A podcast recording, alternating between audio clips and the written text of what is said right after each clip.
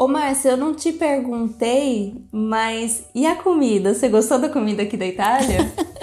ai, ai, ai. Difícil, né?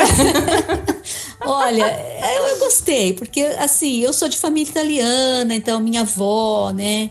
Ela, a gente tinha, tem algumas comidas tradicionais assim da Itália que a minha avó fazia pra gente. Mas assim, a gente cansou de comer pizza, né? Vocês só comeram pizza? pizza? Olha, macarrão também. Eu até pedi uma, uma sopinha, né? Quando eu achava, no, reconhecia no cardápio. Mas é muita pizza. Eu acho que nós temos outro costume alimentar, né? Nossa base aqui no Brasil, arroz feijão, uma carne, uma salada, né? Então senti falta disso. E, você viu que a pizza é diferente, é, né? Exatamente.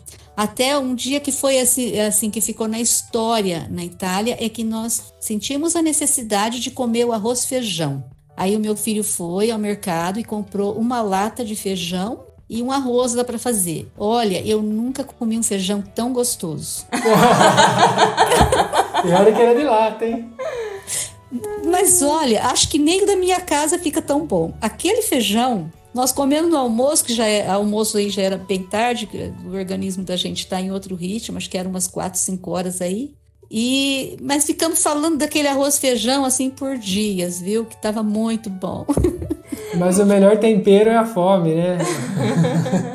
Agora as guloseimas, né? Acho que a Itália tem muito doce assim na parte dos cafés, sorvetes, acho assim bem muito gostoso, né? O gelato italiano é uma coisa realmente muito boa. A gente tá no ver a hora de chegar o calorzão e passar esse, esse coronavírus pra gente tomar um sorvete. É isso mesmo, é muito bom.